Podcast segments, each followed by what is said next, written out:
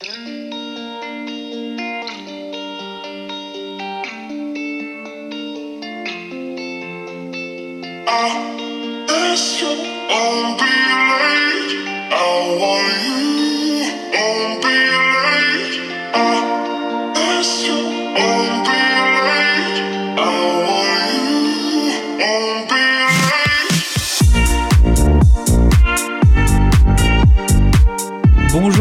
et bonjour à tous et bienvenue dans cette nouvelle émission de Sortez, votre rendez-vous socio-culturel sur Radio Campus Tour 99.5 FM ou sur radiocampustour.com. Nous sommes euh, le mercredi 25 avril et il est 16h. Dans cette émission, on vous parle de la formation des musiciens intervenants avec le CFMI de Tours. Et euh, pour euh, en parler, nous avons le plaisir de recevoir Mirabelle Debon, qui est musicienne, intervenante à Tours et ancienne étudiante du CFMI. Et puis euh, nous avons aussi deux étudiants dans ce studio, qui sont Julie et Florian, donc deux étudiants au CFMI. Et puis pour co-animer cette émission, j'ai le plaisir de recevoir Axel de Ghetto Blaster. Salut Max. Bon alors bonjour, à tous. Bonjour. Merci d'être au micro de Radio Campus Tour. Alors euh, pour euh, commencer cette euh, émission, bon alors très simplement, est-ce que vous pouvez nous donner une, définition du CFMI À qui l'honneur Alors CFMI, ça veut dire Centre de formation des musiciens intervenants. Bon, c'est assez simple. C'est une formation alors qui, qui forme des, musiciens donc qui sont déjà comment dire qui sont déjà avec un certain niveau, qui sont déjà rodés. Alors, vas-y. Euh. Oui, euh, alors dans les tests d'entrée, euh, on demande un certain niveau artistique des musiciens et musiciennes. Alors ça peut être soit avec des diplômes ou sans diplôme. c'est voilà, on essaye de voir. Il faut déjà avoir un premier bagage et quelques notions aussi pédagogiques pour que après, vraiment sur les deux ans ou trois ans de formation, il y ait vraiment un travail auprès des enfants ou autres publics. Et comment ça peut se matérialiser? Est-ce que c'est c'est un entretien alors ça dépend, les... ça dépend des, des CFMI. Euh, celui de Tours se, se, fait sur euh, deux jours. Il y a deux journées de test d'entrée. Euh, donc souvent une première journée d'admissibilité, si je me trompe pas, où on voit les côtés artistiques et après et technique, et technique, c'est ça.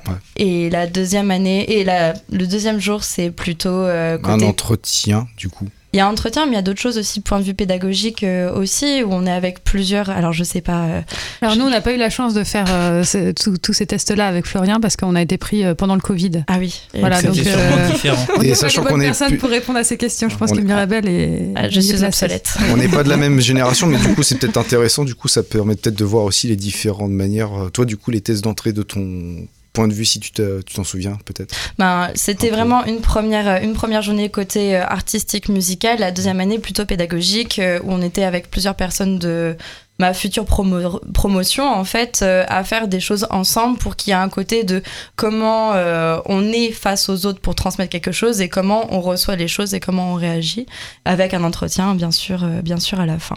Parce que du coup, pour, bah, pour rebondir pour nous, euh, on a eu euh, justement un test donc, sur une première journée où là c'était vraiment plus technique, euh, de, en tout cas de mémoire, ouais. Ouais, voilà. Aspect technique du musicien. Et la deuxième fois, c'était plus un entretien qu'on avait eu justement avec les membres de la promo et des formateurs aussi. Voilà, pour échanger sur la pratique et puis sur l'aspect pédagogique dont tu parlais aussi. Voilà. Je sais pas si tu veux rajouter quelque chose, Julie.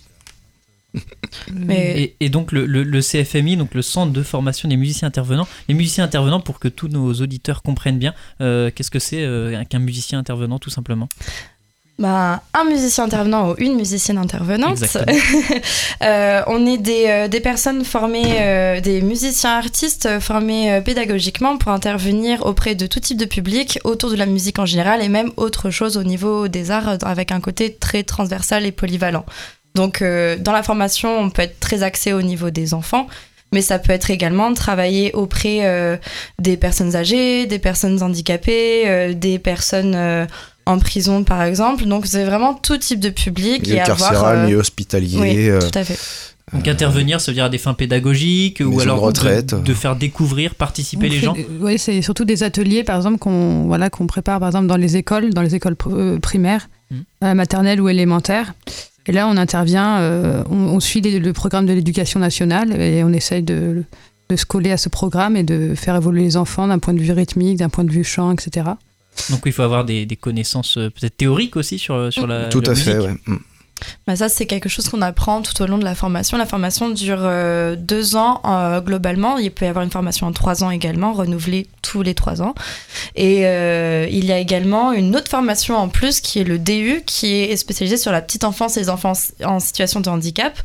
Et là, c'est plus axé vraiment sur ben, les bébés et des enfants en situation avec des des spectres de, de du bah, des oh pardon euh, qui peuvent être autistes ou autre chose. Et là il y a moins le côté euh, collé à un programme et juste partager un moment musical artistique et communiquer avec euh, ben avec ces enfants là avec un milieu crèche principalement pour ça. Oui aussi. On peut enseigner aussi tout simplement en école de musique ou dans les conservatoires où là on va faire plutôt l'éveil musical s'occuper des chorales euh, s'occuper de tout ce qui est euh, pratique instrumentale collective, euh, voilà, faire des ateliers un peu interdisciplinaires. On est un peu les couteaux suisses de, l'école de musique. Et, alors vous êtes bon tous les trois musiciens, je suppose, ça va, ça va de soi. Comment en tant que musicien vous êtes venu du coup à, participer à ce, à, à cette formation du coup, à participer à cette formation? Euh, moi, je veux bien commencer. Euh, moi, je suis plus. Moi, j'ai une formation. Euh, j'ai un bac en fait. Sinon, après, j'ai fait de l'animation beaucoup. En fait, j'ai bossé comme animateur. Et j'ai suivi aussi, continué à suivre des cours en parallèle euh, de musique, du coup. Donc en école de musique, j'ai fait conservatoire de Nantes, en l'occurrence. De la guitare, tu nous as parlé de la guitare tout alors, à l'heure. Euh, percussionniste ah, euh, de formation. Ah, t'as parlé de la guitare. j'ai une quinzaine de pratiques de percussion. Sinon, ça fait deux ans que je fais de la guitare, donc. mauvaise pioche pour moi. je suis pas guitariste même, mais là, je commence à enchaîner les accords, donc. Pour faire une petite parenthèse, tous les musiciens musiciennes intervenantes euh, du CFMI sont formés soit à la guitare, soit au piano, soit à d'autres instruments. Donc c'est pour ça qu'on peut être un peu perdu. On essaye d'avoir, avec notre polyvalence, plein d'instruments différents. Donc euh, c'est voilà, c'est normal. Il fait de la guitare, mais son instrument principal, c'est plutôt voilà, les percussions. Moi, c'est plus batterie et marimba euh, principalement, même si voilà, de toute façon, j'ai un cursus classique percussion islanda, donc des, des, percussions symphoniques. voilà, j'ai touché un peu à tout. Et euh, alors, euh, Julie Oui, alors moi, en fait, avant, j'étais journaliste, euh, journaliste scientifique. Voilà, donc rien à voir. Mais parallèlement à ça, en fait, j'ai commencé le saxophone toute petite. J'ai fait partie de, groupes de musique à Paris, en la chanson avec le saxophone. Et puis j'étais aussi, j'ai fait du chant un petit peu aussi au conservatoire de Saint-Denis.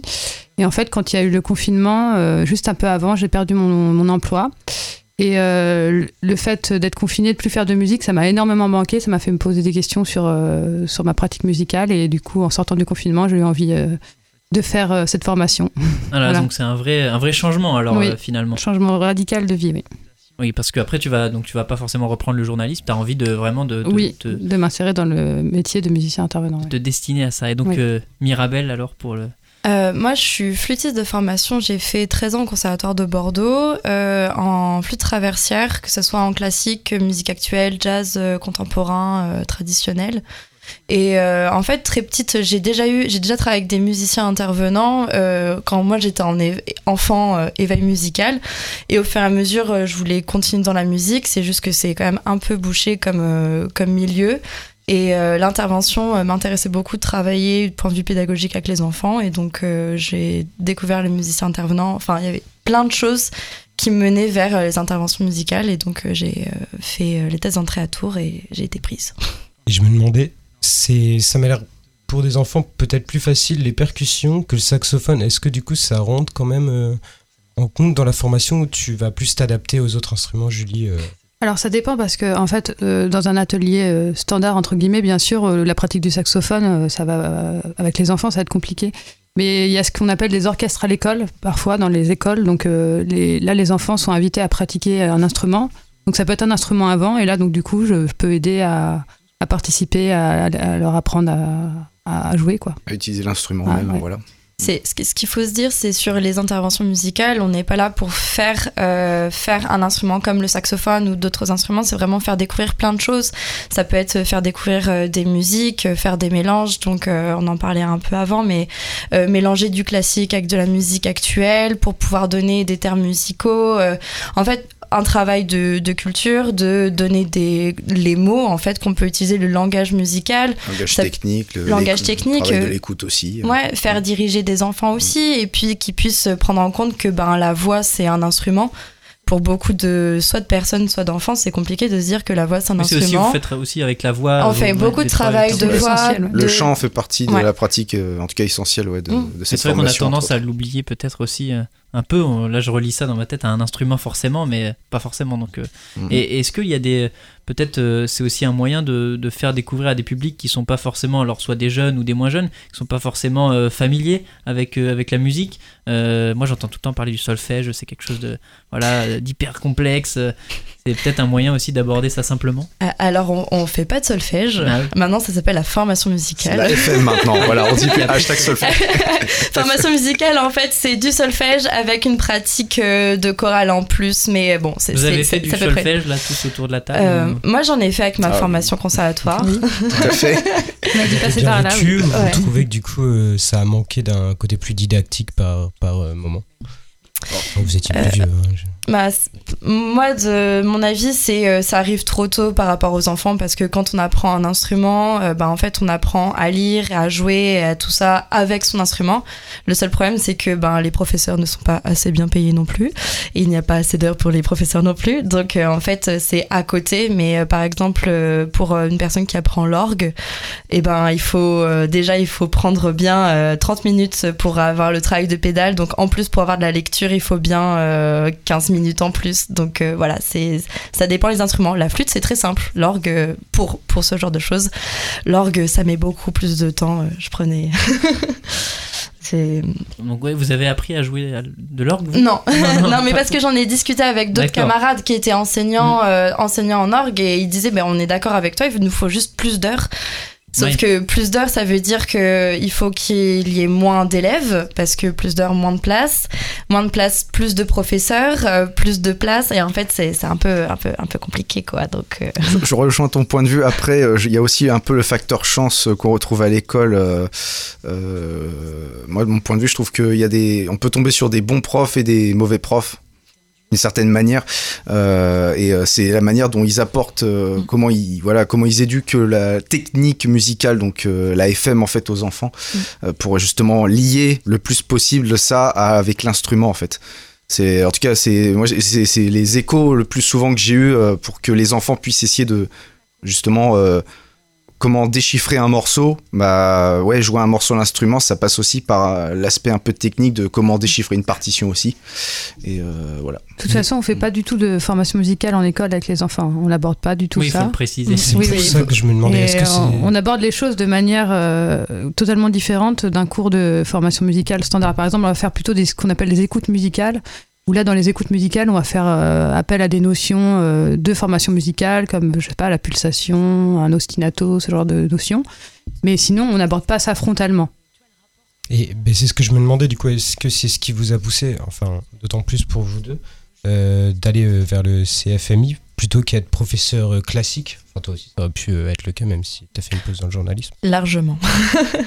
Largement. C'est, euh, moi, je pouvais être prof de flûte, mais à enseigner à une seule personne quelque chose, un instrument tout le temps, c'est pas ce qui m'intéressait. C'est pouvoir euh, apporter tout ce que j'aime dans la musique et pouvoir le transmettre de manière différente à chaque fois, suivant les projets d'école, suivant les classes, les enfants, les niveaux. Donc, c'est, c'est vraiment ce côté-là on, c'est chaque, nouvelle classe, euh, on essaye de, on a trois premières séances pour savoir ce qu'on va faire euh, avec les profs. Il faut savoir qu'il y a vraiment un travail avec les profs. C'est, on les remplace de ce côté-là pédagogique euh, du, du programme scolaire, euh, mais ça veut pas dire qu'ils se mettent dans un coin et ils corrigent leurs copies, même s'il y en a qui le font.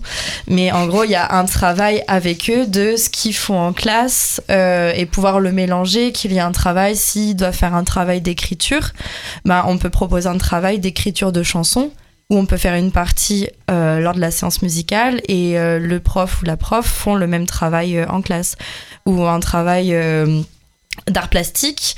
On fait un travail sur euh, un mouvement euh, ou une époque musicale et le, le ou la prof va faire la même chose en parallèle mais avec l'art plastique. Donc c'est vraiment un travail conjoint et... Mais voilà, vous travaillez avec les professeurs parce que c'est vrai qu'on a déjà des cours en fait mm. en primaire de, de musique. Mm. voilà, moi je, faisais, je me souviens, on faisait de la flûte quoi. mais... Ah, avant la réforme... oui, ça, a changé. ouais, j'ai fait la... Bah oui, oui, oui, ça, a, changé, depuis... Bah moi, ça, moi c'était quand j'étais en cinquième ou quatrième. Il y a eu justement le changement avec Jean-Michel Blanquer, si je dis pas de bêtises, euh, justement, voilà, de qui n'est plus, qui n'est plus, voilà, mais euh, du coup, euh, du passage de la flûte au chant, justement, voilà. Mm.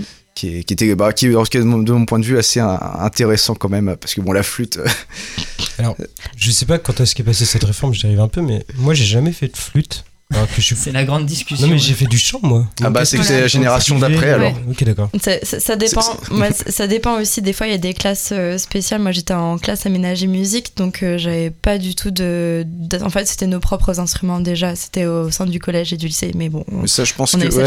Euh, la, génération 20, Je pense que c'est la génération 20 ans à peu près qui, qui l'ont plus du tout. Mm. Ouais, parce que j'ai plus la date exacte, mais c'est début, des, début 2000. Euh, ouais, ouais qu'il y a eu ce, il y a eu ce changement-là, entre autres. Voilà. C'est plus facile euh, pour vous de, de commencer l'éveil musical par du chant que par un instrument? Ou alors il n'y a pas vraiment de différence? La voix, c'est ce qui peut paraître plus naturel et plus facile. Ça, ça peut paraître le plus abordable. Après, après, ça se discute parce que c'est pas si facile que ça de chanter. Euh, apprendre à chanter, c'est complexe. D'ailleurs, c'est pour ça que Parfois, c'est mieux que ce soit des musiciens intervenants qui viennent apprendre à chanter aux enfants plutôt que les enseignantes qui mettent un CD, etc. Même si elles sont tout à fait capables, certaines sont tout à fait capables de faire le, travail aussi. Il y en a qui ont déjà aussi un pied dans l'artistique aussi. Hein. C'est sûr que la, voix, c'est ce qui est le plus, le plus accessible et le plus universel. Et le moins cher aussi. Ouais. Oui, c'est vrai. Ça permet aussi de niveler euh, certaines inégalités. C'est ça. Après, il y a la différence entre l'éveil musical qu'on peut faire en école de musique, où là, ça peut être euh, vraiment une question de bah, de la voix, euh, des instruments, fabriquer des instruments aussi, euh, ce que moi je peux faire euh, dans, dans, mon métier.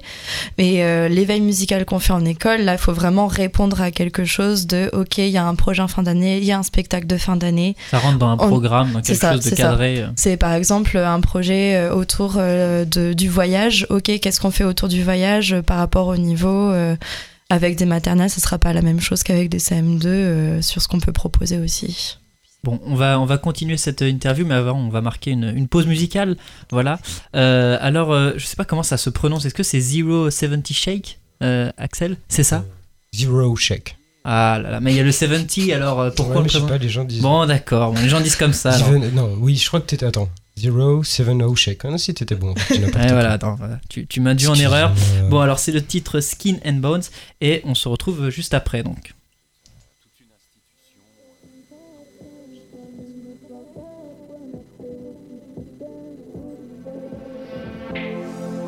We spoken past tense, reminisce about back when our spirits used to dance with each other. We've been smoking gas, yeah, this is so romantic. I never wanna press fast forward. You treat me like I'm more than a pair of skin and bones, and that really made a difference in my story. Life would take its toll, but whichever way we go, no, I'm right here by your side, shorty.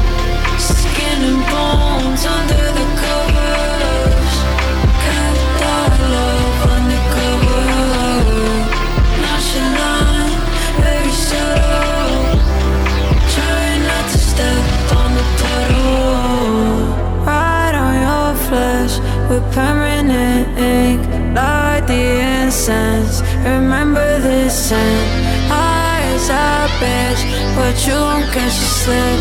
I know nothing, I know don't.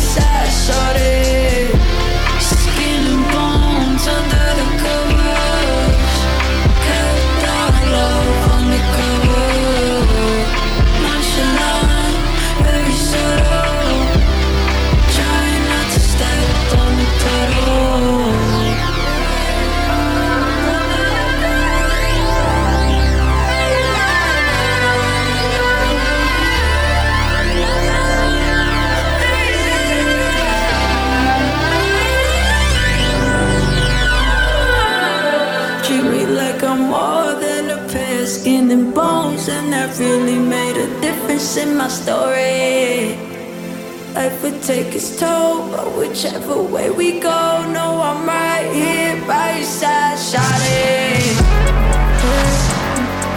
What a contrast, my skin and bones against the color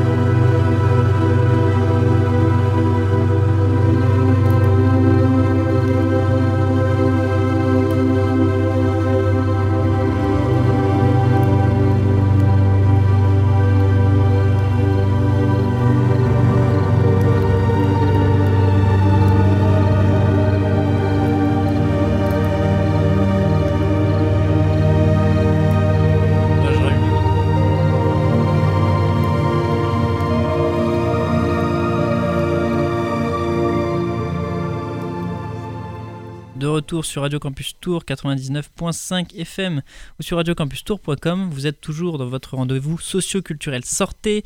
Nous sommes dans la deuxième partie de cette émission et on évoque aujourd'hui le CFMI, le centre de formation des musiciens et des musiciennes intervenants et intervenantes donc. Euh, C'est important de le préciser. Euh, et je suis avec euh, Mirabelle Debon et donc Julie et Florian qui euh, sont tous les trois issus en fait euh, du, du CFMI. Euh, donc on a déjà fait le tour de- de- d'un petit peu ce que c'est être musicien intervenant. Alors peut-être plus précisément au CFMI, on a parlé de deux diplômes différents euh, que l'on propose. Euh, Est-ce que ce, voilà, c'est quelle est la différence entre les deux? C'est une alternance peut-être la différence? Alors excusez-moi, il faut Ouais. peut-être que j'allume votre micro. Ouais, alors ça c'est c'est le grand classique. hein. Voilà, c'est bon. Euh, Il y a deux, il y a trop, alors c'est un peu comme il y a le DUMI, donc le diplôme universitaire de musicien intervenant que euh, Julie euh, est en train de finaliser, si je me trompe pas. Oui, qui a un équivalent, qui a un équivalent de licence. Tout à fait, licence 3, Voilà. Tout à fait, Euh, comme euh, comme pour les DE. euh, Et, c'est en trois ans euh, Alors non, diplôme en fait, il y, a- y une formation soit en deux ans, donc ce que fait Florian et Julie, et il y a une formation en trois ans. Ça, c'est exactement le même diplôme, mais c'est juste pour des personnes qui travaillent à côté. En fait, c'est pour permettre à d'autres personnes de pouvoir travailler, faire la formation à côté. Et j'avais parlé du DU également, donc qui est un diplôme universitaire, et ça, c'est encore différent, et c'est pour accès euh, l'intervention musicale auprès de la petite enfance et des enfants en situation de handicap. Et là, il n'y a pas forcément la demande euh, d'être... euh, la, demande artistique qu'on a pour un Dumi est un peu plus petite. Enfin, c'est vraiment une question d'échange. Ça peut être juste des comptines, des jeux de doigts. Enfin, il n'y a pas cette... Il faut pas avoir... Il y a le côté pédagogique qu'on demande avec un Dumi qui est pas aussi important que pour un DU. Mais euh, on a c'est un travail sur un an où on travaille euh, soit en- enfin et en crèche et dans un milieu euh, hospitalier où moi j'ai pu travailler avec des enfants autistes donc on est quand même formé on est en stage et on a quand même une bonne formation avec un mémoire à la fin comme pour le DUMI. Et donc, est-ce que vous aviez un, un public, vous, avec lequel vous aimeriez travailler en particulier Ou alors, euh, bon, c'est peut-être aussi le but de l'information, de, de la formation, pardon, de travailler avec tous les publics? Hmm. Je regarde Florian en priorité, mais. euh, bah, moi, je suis un peu plus à l'aise avec les maternelles euh, de par mon parcours professionnel, parce que moi, j'ai beaucoup bossé en maternelle principalement, en fait. Euh, mais les grands sont bien aussi parce que euh, d'autres. Ils ont d'autres capacités motrices, en fait. Voilà. Donc, on peut faire plus de choses qu'avec des petits. Et plus de concentration. Plus de concentration aussi, c'est vrai. Comment on, s'adresse différemment en fait au public? Parce que je suppose qu'on s'adresse peut-être pas de la même façon euh, dans une maison de retraite qu'en maternelle, ou alors euh, peut-être qu'il y a des choses similaires? Bah, on nous demande de nous adapter parce que oui, les publics euh, sont différents. Voilà, entre un enfant de grande section, un enfant de CM2 ou un, un, collégien, ou alors un enfant qui peut même porter, un, qui peut avoir un handicap particulier. Euh, ou des adultes aussi. Euh, en fonction du public, on va se fixer plus ou moins des objectifs. C'est-à-dire que euh, avec des enfants, par exemple, de grande section et de d'élémentaire, on va commencer à avoir des objectifs pour eux d'apprentissage, voilà, des, des, des, savoirs de base qu'ils devraient acquérir. acquérir. Alors qu'avec un public, par exemple, de crèche, on ne on se fixe pas d'objectifs, on, on, est là pour partager, on est là pour être dans la communication directe avec eux, se mettre en voilà s'accorder ce qu'on dit s'accorder émotionnellement avec eux. Euh, joliment dit. Voilà, c'est joliment dit. Euh, pareil, je pense euh, dans les EHPAD, on n'est pas là non plus pour se dire tiens. Ces dix personnes-là, elles ont appris la chanson. On est plutôt là pour faire passer un bon moment et pour être dans un moment d'échange, etc. Donc l'émission change en fonction des publics quand même. Et c'est pour ça qu'on, lors des différentes formations, soit le DU, soit le DUMI, il y a des cours de psychopédagogie, donc pour savoir euh, ben, où est-ce qu'on en est, le développement d'un enfant quand il est bébé, quand il est en maternelle, quand il est en élémentaire, euh, voilà, et ça peut nous donner des indications du point de vue moteur, concentration euh, ou autre pour pouvoir s'adapter au mieux. Très bien. Oui, Axel, excusez-moi. Ouais, je me disais, mais du coup, donc quand vous faites la formation, vous avez un suivi toute l'année avec une classe ou vous testez beaucoup de choses aussi différentes avec plusieurs euh, Alors on teste plusieurs classes en fait. Mhm. Euh, une, fois, par semaine on est en école Alors après euh, en première année on gère premier semestre une classe et en deuxième partie, deuxième semestre trois classes et en deuxième année on gère... On gère grande section jusqu'à la CM2. 5, 6 classes. Ça fait 6 classes. Non, il, y a, oui, il y a 6 classes, euh, dont la classe créa. Donc la classe créa, ouais. Ouais. Et, et, si je me trompe pas, la première année, euh, les étudiants ne commencent pas tout seuls dans des écoles, ils sont en binôme. On est en binôme, tout à fait. Euh, pour pas euh, arriver face à des enfants et des professeurs sans savoir rien faire. Donc c'est première année, première partie, un binôme dans une école. Deuxième partie de l'année, une autre école et le binôme, le binôme change ça permet d'avoir d'autres choses et d'apprendre des uns et des autres. Et euh, euh, la deuxième année entière. est lâché dans le grand bain. Là, par contre, euh, on est tout seul ou toute seule dans une école face aux enfants et aux professeurs. Là, oui, il y a un vrai suivi des enfants toute l'année. Mm. Et donc, l'enjeu, c'est de peut-être créer un projet à la fin de l'année, un gros projet parmi tous les petits projets qui viennent au jour le jour? Alors, au CFMI, on nous donne l'objectif de, de faire une création, une création avec une classe.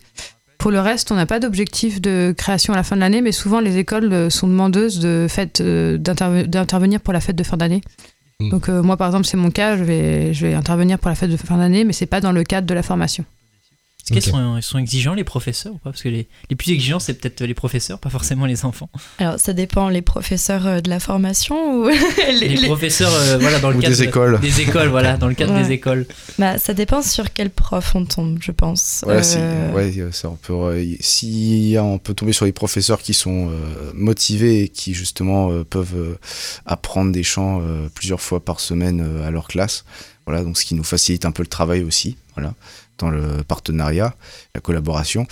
Et euh, quand, après, ce qui peut être un peu plus délicat, c'est des professeurs euh, qui n'ont pas forcément un pied dans l'artistique du tout, euh, ou qui euh, ne connaissent pas, qui n'ont pas forcément de notion ni de musique, euh, ni sur des chants particuliers. Donc après, là, c'est à l'intervenant vraiment de proposer des, des, des, voilà, en fonction de son identité musicale, d'artiste musicien, voilà, tel chant, telle idée de, de projet qu'on pourrait proposer. Voilà. c'est mon ressenti en ayant, euh, en travaillant maintenant depuis presque deux ans euh, en tant que musicienne intervenante. Le plus compliqué, c'est le lien avec le ou la prof, euh, ben, pour que ça se passe bien, qu'on comprenne bien et qu'il y ait de la reconnaissance par rapport à ce qu'on fait.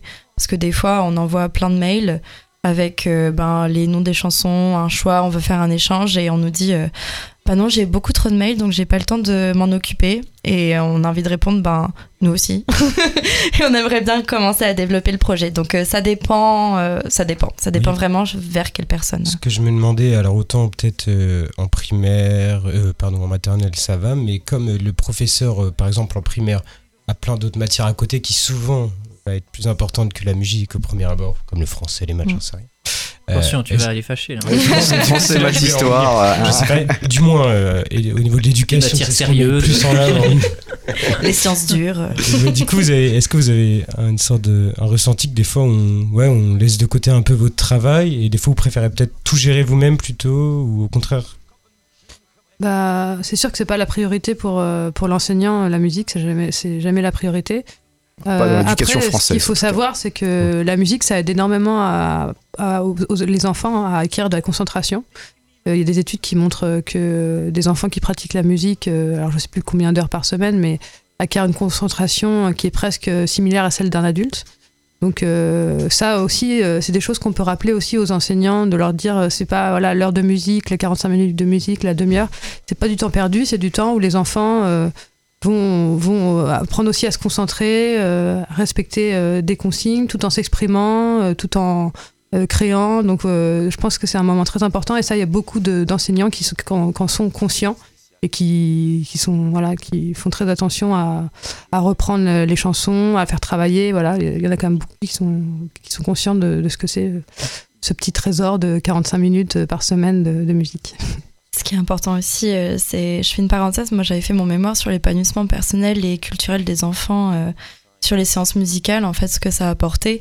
Et la conclusion, c'est que le travail transversal entre et pluridisciplinaire entre ben, tout ce qui se passait, c'est ça qui enrichissait le fait que ben il y a un travail avec les profs sur ce qui, tout ce qui faisait qui euh, favorisait la concentration. Et en fait, si c'était coupé, ben c'était euh, c'était moindre en fait. La concentration était présente, mais beaucoup euh, moins présente que s'il y avait vraiment un échange juste à regarder un peu euh, ce qui se fait aussi dans d'autres pays, notamment dans le Nord, euh, voilà justement pour euh, qui sont oh, il y a qui a une certaine réputation là-dessus parce que voilà, il, ça fait partie de la, la, philosophie de, de ces pays-là, en tout cas d'inclure les arts le plus possible à l'école et on voit bien que ça ça a des oui ça a des ça, a des résultats en fait. Voilà, ça apporte. J'ai une question qui me vient voilà en, en dernier peut-être pas simple mais euh, en fait, à quel âge euh, est-ce qu'on peut observer chez les enfants qui commencent à avoir des, références musicales à, comment sont, à quel âge on peut. Voilà, ils, arrivent à. Ils écoutent de la musique, ça y est, ils ont quelques références en tête, des artistes qu'ils aiment bien. Est-ce que vous avez des. Des, références ou vraiment une réaction à la musique, des choses qui leur plaisent ou pas Parce que ça se passe avec les bébés déjà sur leur réaction par rapport à ce qu'on ce qu'on joue. Alors plutôt des références, effectivement, donc les réactions apparemment c'est finalement dès le début. Ça c'est la, naissance dans le ventre de la mère. C'est ça. Et, alors des références, est-ce que vous avez une idée euh, bah, Je trouve, enfin, je sais pas, mais en, école maternelle et en primaire, je trouve que c'est vraiment un moment, euh, enfin moi ce que j'ai observé, où ils construisent leurs références. Ils n'ont pas encore de références claires sur ce que c'est par exemple le style, le classique, le jazz, le, euh, même, euh, même des fois on peut parler de rap, c'est pas forcément, euh, enfin je sais pas jusqu'au CM2, ça reste quand même des, notions floues, je trouve. Ben, c'est ce qu'ils écoutent aussi à la maison, soit les parents, soit les grands frères, grandes sœurs, ils, ils, sont au courant. Il y a aussi des, euh, du temps périscolaire euh, dans les écoles et euh, moi j'ai des profs qui m'ont dit s'il te plaît tu leur fais pas chanter du Weshden et avec des enfants qui sont en CPCE1 qui chantent déjà du Weshden et qui sont à fond donc ça dépend aussi de l'environnement musical dans lequel ils grandissent. Mais après sur ce qu'ils aiment vraiment c'est quelque chose qui se construit surtout plutôt au collège je pense tout à fait c'est vrai. Non mais c'est vrai qu'après en plus moi je fais des je fais des sondages en plus par rapport à, ma, mon mémoire là-dessus je sonde les écoles pour un peu le connaître justement les influences musicales et tout et euh, le premier pilier, c'est déjà. C'est euh, Weshden c'est l'influence familiale il déjà. Pas forcément de pilier, c'est surtout ça. Non, non, non, non, c'est surtout c'est l'influence familiale, c'est-à-dire que selon chaque foyer, en fait, euh, euh, écoute euh, sa musique et l'enfant grandit en fonction voilà dans l'univers qui grandit ouais, c'est une vraie transmission. Euh, moi, je pourrais même parler de mon, mon cas personnel. Mais ouais et sinon après les nouvelles générations ce que je constate c'est qu'elles sont très influencées en tout cas par les musiques actuelles voilà de notre époque du 21e siècle. Voilà. Mais voilà. Après il y a toujours des exceptions hein. Mais voilà j'étais le seul à écouter Michael Jackson hein. j'étais le seul de mon de ma génération écouter ça. Voilà, c'est une transmission aussi finalement. Mais c'est vrai que l'influence musicale se fait beaucoup, on dit souvent au collège en fait, se construit plus parce que euh, après, par rapport peut-être au programme, tout dépend comment construisent, comment font les profs euh, de musique aussi là dans ces établissements-là, par rapport au programme qu'ils leur est demandé. Euh, mais je trouve qu'en primaire justement, on a cette chance en tant qu'intervenant de pouvoir leur faire découvrir essayer le plus possible, voilà, dans la continuité un peu du collège. Oui, les enfants sont pas fermés du tout, stylistiquement parlant, dans un style de musique ça qui est bien en primaire, c'est qu'on sent que bah, c'est une époque en psychologie, on sait que les enfants sont très ouverts à tout, sont très curieux, donc euh, on peut vraiment leur faire découvrir tous les styles, ce qui n'est pas forcément le cas au collège. C'est au collège, si je rebondis, c'est euh, au collège, c'est le moment où on est en, en, révolte des fois contre les parents ou contre les profs. Et c'est à ce moment-là où les enfants se forgent leur propre identité. Et je pense que c'est à ce moment-là où ils choisissent par rapport à tout ce qu'on leur a donné en bagage artistique, même filmographique et tout le reste en fait, que là ils choisissent vraiment ce qu'ils ce qu'ils aiment euh, ou pas par rapport euh, ben, aux autres camarades qu'ils côtoient la musique comme euh, émancipation euh, à la parentalité. oui, oui, non, mais ça, tout, à fait. carrément ça. Hein. Exactement. Eh ben, c'est ah, un, beau mot de la fin. Est-ce qu'on a tout évoqué? Est-ce que vous aviez des, sujets Moi, je veux bien faire une petite parenthèse euh, vite fait parce que moi, je fais partie d'une association de musiciens intervenants également qui s'appelle Cluster 37. Alors, Cluster, on en parle beaucoup du point de vue médical, mais pas du point de vue musical.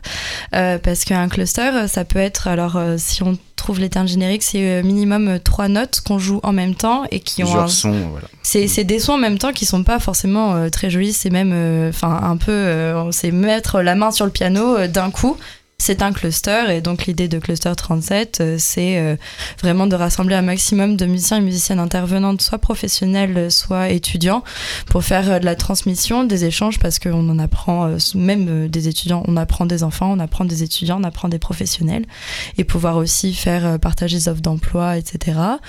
Et ben voilà, pour faire parler de notre, de notre métier, de la formation, et il y a une plus grosse association qui s'appelle la FNAMI, c'est la Fédération nationale des associations de musiciens, musiciennes, intervenants, intervenantes, qui rassemble toutes ces associations-là. Et donc, euh, j'invite, euh, s'il y a un ou une musicienne, euh, musicien intervenant qui nous écoute, de ne pas hésiter à, à, adhérer à cet assaut parce que c'est très important pour, cette, pour ce métier et cette profession. Eh bien, le message est passé. Merci beaucoup. merci beaucoup, merci à tous merci d'être venus au micro de Radio Campus Tour et merci, pardon, à Axel d'avoir co-animé cette émission. Merci à vous. Voilà, quant à nous, euh, chers auditeurs, nous poursuivons cette émission avec la rediffusion de 28 minutes, le magazine d'actualité d'Arte présenté par Elisabeth Quint. Et euh, cette semaine, euh, le débat porte sur l'élargissement de l'OTAN avec la candidature conjointe de la Suède et la Finlande, alors que la Turquie entend bloquer leur adhésion. La Russie estime de son côté qu'elle ne présente pas de menace. Direction ensuite l'Ukraine, où la judiciarisation des crimes de guerre a commencé avec un premier procès. Mais cette course à la justice dans un pays encore en pleine guerre pose question. Euh, les intervenants en débattent dans cette émission. Bonne écoute et on se retrouve très bientôt pour de nouvelles émissions de sortie. À l'actualité de la semaine, et pour cela, nous accueillons deux journalistes. Bonsoir Elena Servetaz. Bonsoir. Bienvenue à vous. Vous êtes journaliste franco-russe pour l'Écho de Moscou, une radio russe indépendante qui, depuis le début de la guerre en Ukraine, n'aimait plus que sur Internet. Bienvenue à vous. Et à vos côtés, Aïchegul Sert. Bonsoir Aïchegul. Bonsoir Renaud. Bienvenue. Vous êtes journaliste turco-américaine, enseignante à, à Sciences Po et vous collaborez au New York Times et au New Yorker. Bienvenue à toutes les deux. Tout de suite, le, premier dossier d'actualité, euh, Nadia, le premier dossier de la semaine. Ce sont donc deux pays d'Europe du Nord qui abandonnent leur neutralité et qui frappent à la porte de l'OTAN, la Finlande et la Suède. Oui, effectivement, ils rompent avec cette neutralité historique. D'ailleurs, on parlait de finlandisation pour parler de neutralité. Euh, ils ont posé leur candidature à l'OTAN, ces deux pays. C'était mercredi. L'élargissement de l'Alliance Atlantique, c'est précisément ce que redoutait euh, Vladimir Poutine et Elena Servetaz.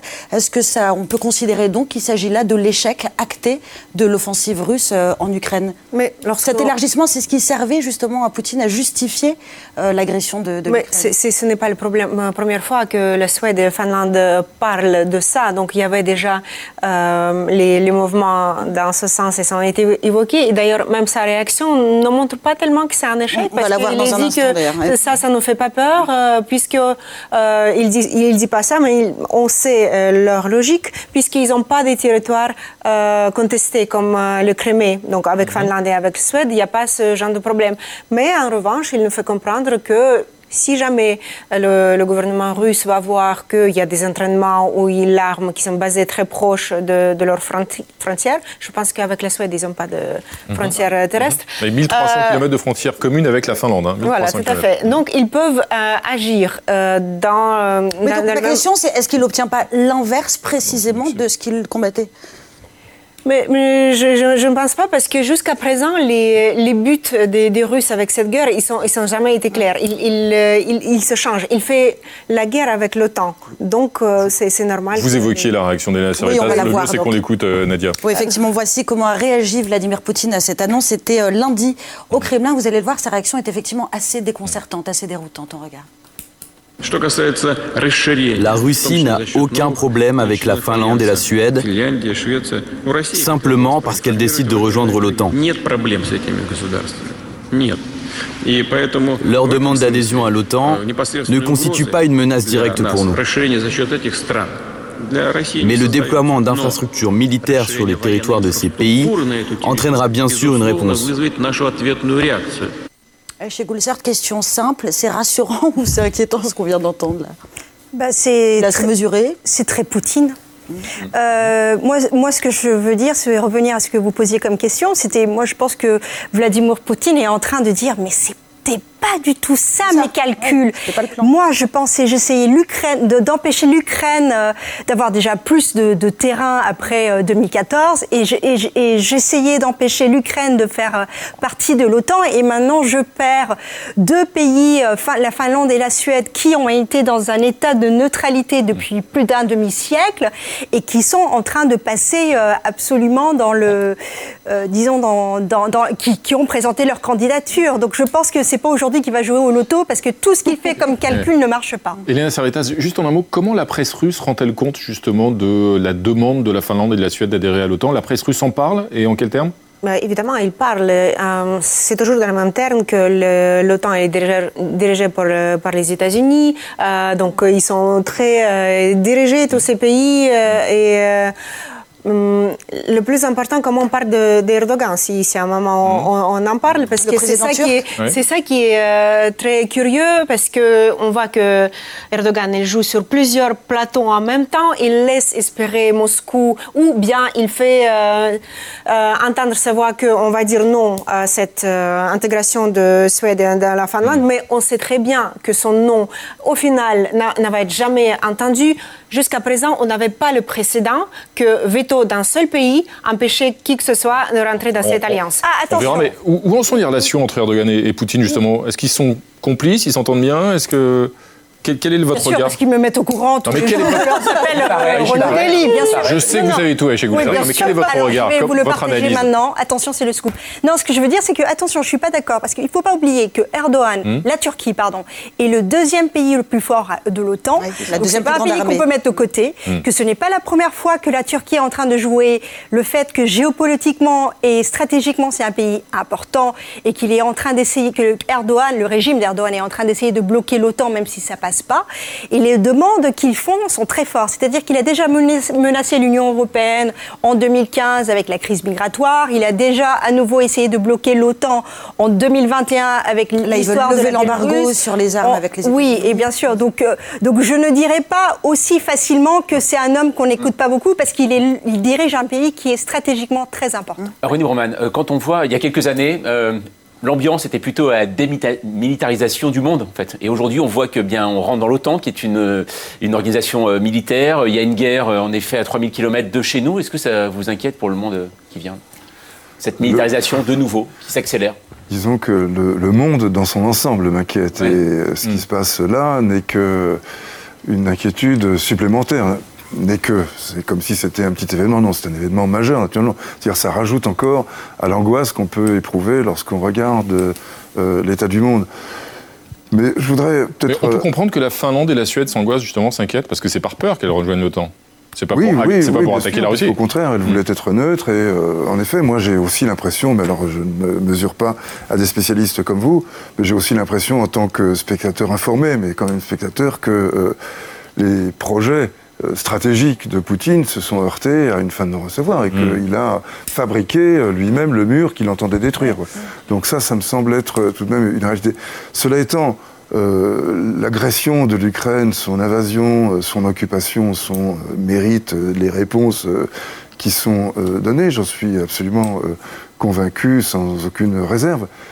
Mais je pense qu'il faut quand même euh, ajouter, pour comprendre que euh, l'isolement de la Russie n'est pas si grand que cela dans le monde, il, il existe, certes, il n'y a que quatre pays qui ont voté pour, pour la Russie. Et quel pays L'Érythrée, la Corée du Nord, euh, la Biélorussie. euh, bon.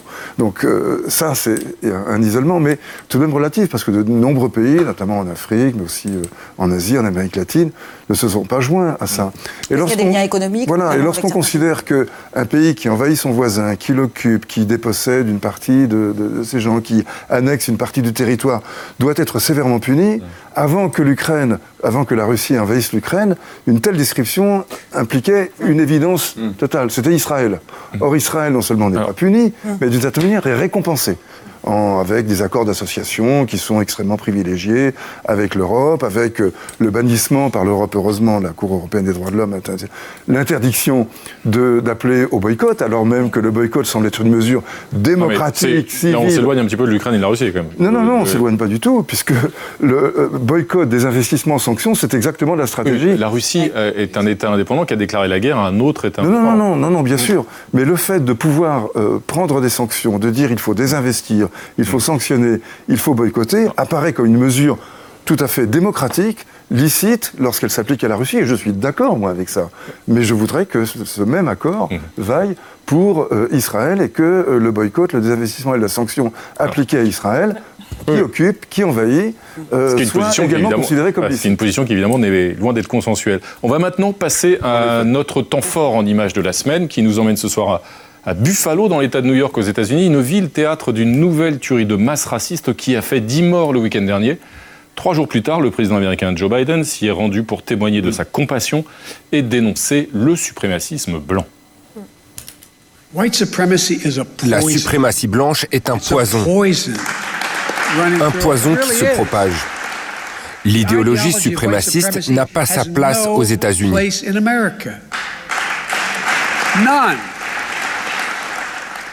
Il est temps pour les gens de toutes les races, de toutes les origines, de faire entendre la majorité américaine qui rejette la suprématie blanche. Alors c'était la 198e tuerie de masse, hein, c'est-à-dire une tuerie faisant au moins 4 morts ou blessés depuis le 1er janvier, donc en 4 mois et demi seulement, 10 tueries par semaine. La situation ne fait qu'empirer depuis 10 ans. Pourquoi rien ne bouge? Joe Biden dénonce le suprémacisme blanc, mais pourquoi n'agit-il pas ou n'arrive-t-il pas à agir contre le lobby des armes et la circulation des armes aux États-Unis, chez Goulcert Parce que je pense l'une des raisons, c'est que c'est- c'est- ce, ce lobby de- d'armes fait vraiment partie de la culture américaine. C'est, euh, je ne sais pas si vous l'avez vu, il y avait quelques années un film d'un- d'un d'un réalisateur palestinien, euh, Elias Suleiman, où la seule scène qu'il avait filmée aux États-Unis, c'était chaque Américain avait son rifle, son, son- son grande arme de feu, euh, en train de- d'acheter son lait euh, bio, et, et ça vient, c'est-à-dire que ça fait vraiment partie de la culture. Deuxièmement, euh, depuis euh, entre 2000 et 2022, quand vous regardez le nombre d'armes euh, et de fusils qui ont été vendus à des civils, il y a eu énormément d'os parce que, un, je pense qu'il y a eu le 11 septembre qui a euh, accentué la peur de l'Américain de- de- d'attaque. et deuxièmement, pour les Américains, le freedom, la liberté est très important. Et dernièrement, si je peux le dire, on est en train de voir un basculement dans les États-Unis depuis le Trumpisme, donc depuis Trump, qui apporte énormément de, de, euh, par exemple, le livre de Art Spiegelman que vous aviez invité il y a quelques mois Ah, ici, dessinateur, Mouse, de- a été, euh, a été banni de quelques États. On est en train de- d'essayer de, de continuer. euh, Il y a des États qui essaient, qui essaient de passer des lois contre l'avortement. Mhm. Euh, le mot gay, homosexuel, voilà, Mhm. le mot gay, homosexuel dans certaines écoles sont bannis. Donc, dans une, dans une atmosphère comme ça, dans un contexte Mhm. comme ça, bon courage pour essayer de passer au Congrès le fait que l'homme américain ne peut pas avoir ça. Et le fait qu'elle soit Alors. garantie par la Constitution. Absolument. ouais. Nadia, on va passer à un autre dossier. Un autre dossier de la semaine, c'est la justice internationale euh, qui se penche, hein, qui enquête sur les, les crimes de guerre commis par l'armée russe en Ukraine. C'est pas la seule justice d'ailleurs assez intéressée, puisque la justice ukrainienne elle-même a jugé cette semaine un soldat russe. Ah Oui, c'était ce mercredi dans un tribunal de Kiev. Donc, s'est ouvert le procès d'un soldat russe d'à peine 21 ans. Il est accusé d'avoir euh, abattu un civil ukrainien, un homme de 62 ans en l'occurrence, qui circulait à vélo et qui n'était pas armé. La veille, donc, la Cour pénale internationale a annoncé le déploiement en Ukraine d'une équipe de 42 enquêteurs. On va y revenir. Mais ce premier procès, Ronnie Broman, pour crime de guerre, moins de trois mois après le début de l'invasion, procès qui s'est donc ouvert en Ukraine, qui est ultra médiatisé, qui est politique également, on l'imagine. Est-ce qu'il intervient trop tôt? Euh, Disons qu'il fait partie euh, de la guerre, c'est-à-dire de la propagande qui accompagne nécessairement, euh, structurellement la guerre. Et on peut dire que du point de vue ukrainien, c'est, et je le dis sans cynisme et sans critique, bien joué. Euh, se présenter comme un État de droit qui va euh, établir, construire euh, un dossier qui va même au-delà des réquisitions juridiques, puisqu'il plaide coupable et que l'Ukraine va quand même instruire le, le procès alors que ça n'est pas nécessaire dans ce Donc dans ça, ce c'est sur le plan du récit, mais sur le plan de la justice, est-ce qu'on peut juger tant que les combats continuent? Est-ce qu'on peut... Alors disons, prenons du recul par rapport à la justice Mmh. ukrainienne, mais Ouais, disons par rapport à la, à la justice en général, non, je pense que c'est vraiment, c'est tout à fait prématuré. Et en tout cas, ça, ça ne peut pas, euh, comment dire, influer directement sur le cours de la guerre, en tout cas influer positivement sur le cours de la guerre. Au contraire, ça ne peut que, que- que durcir euh, les, les positions. Mais ce qui m'a frappé, moi, c'est le- la personnalité de ce jeune soldat. euh, qui est, c'est- enfin, c'est- c'est c'est absolument tragique. Ils sortent d'une embuscade, ils sont probablement paniqués parce qu'ils n'étaient pas du tout préparés à, à combattre. Ils étaient, ils étaient préparés à faire une incursion de trois jours, à faire quelques petites bricoles et à, et à revenir. Ils tombent dans une vraie guerre, Ouais. ils sont euh, embusqués, ils se sauvent de justesse, ils piquent une voiture et euh, là, ils- ils- en- sur leur chemin, ils voient quelqu'un qui est avec un, un smartphone, et un smartphone, c'est un instrument de localisation. Ouais. Donc, ils ont peur d'être dénoncés. Ils sont dans la panique, et quelqu'un dit à ce jeune gars, tire-lui dessus, il le C'est il effectivement, c'est ce qui plaide, il lui. le tire. Voilà. Il faut reconnaître qu'on a. Voilà, Oui, enfin, pas tous les éléments d'enquête. Non, non, d'accord, mais pour l'instant, c'est ce qu'on sait, et ça me semble tellement plausible. Ça, ça- Oui, ça- c'est tellement mais- inscrit dans, dans, Et dans, dans Est-ce que, à l'inverse, Elena Servetas, le fait de juger aussi rapidement, euh, effectivement, un, un jeune soldat, ça a peut-être une vocation aussi, peut-être de, mise en garde à l'endroit d'autres exactions, d'autres soldats. Est-ce qu'il y a aussi, euh, justement, une façon euh, de responsabiliser, ou en tout cas de menacer euh, certains soldats On a beaucoup entendu depuis le début de la guerre que beaucoup de soldats russes n'avaient peut-être pas des, euh, des consignes très précises, qu'il y avait une, un problème dans la chaîne de commandement. Est-ce qu'il y a aussi peut-être euh, cette intention-là dans, cette, dans ce procès? Moi, moi, je, vais, je vais poser le point de vue le- du procureur de Cour pénale Mhm. internationale qui, quatre jours après, si je me souviens bien, après le début de la guerre, il a déjà dit qu'il faut investiguer les crimes de la guerre. Donc, on était sûr que ça va arriver. Mhm. Et donc, c'est pas plus mal. Donc, trois mois plus tard, pour moi, c'est c'est un. Je ne vais pas dire que c'est un bon timing, évidemment. Ça va influencer d'autres gens, peut-être. Peut-être ça va, ça va mettre en garde, peut-être ça va arrêter quelqu'un. euh, et- Contre et- le et sentiment c'est- d'impunité, c'est une façon de montrer qu'il n'y a pas d'impunité à terme parce qu'il y, a- il y a beaucoup de soldats qui partageaient les vidéos et ils ont Pardon, été persuadés. pardon de vous poser la question aussi Oui. brutalement, mais est-ce que ça va empêcher les donneurs d'ordre de continuer à donner l'ordre de tuer quand ce sont des seconds couteaux qui vont être condamnés? Est-ce qu'on s'attaque aux bonnes personnes? Évidemment, évidemment que non, mais j'ai entendu la, euh, la, femme de, cet homme qui, qui était tué, il a dit, OK, tu as entendu l'ordre, mais tire trois, quatre fois dans, l'air ou à côté, pourquoi tu as tué un homme euh, euh, âgé, qu'est-ce que- qu'est-ce qu'il t'a fait? Et pour, ça, évidemment, on n'a pas de réponse. Et chez Goulcert, est-ce que pour ce qui est de la justice internationale, le fait de lancer des enquêtes aussi rapidement, hein, aussi vite, après même pas trois mois de conflit, ça a aussi le but d'éviter peut-être que, que disparaissent des preuves de crimes de guerre. C'est-à-dire qu'il faut justement récolter un certain nombre d'éléments le plus rapidement possible, puisqu'on sait qu'il y a aussi un récit qui est euh, bâti de l'autre côté. On a aussi découvert un certain nombre de charniers euh, après le retrait des troupes russes de certaines régions d'Ukraine. Oui. Euh, je pense que c'est, comme, dirait, comme disait euh, Ronnie Broman, c'est bien joué dans le sens où il y a tellement de médiatisation avec cette guerre que les Ukrainiens ont su très bien faire le contraire de ce qui s'est passé en ex-Yougoslavie, que vous connaissez beaucoup mieux que moi. Euh, c'est-à-dire de laisser de l'Occident juste rester comme ça en retrait.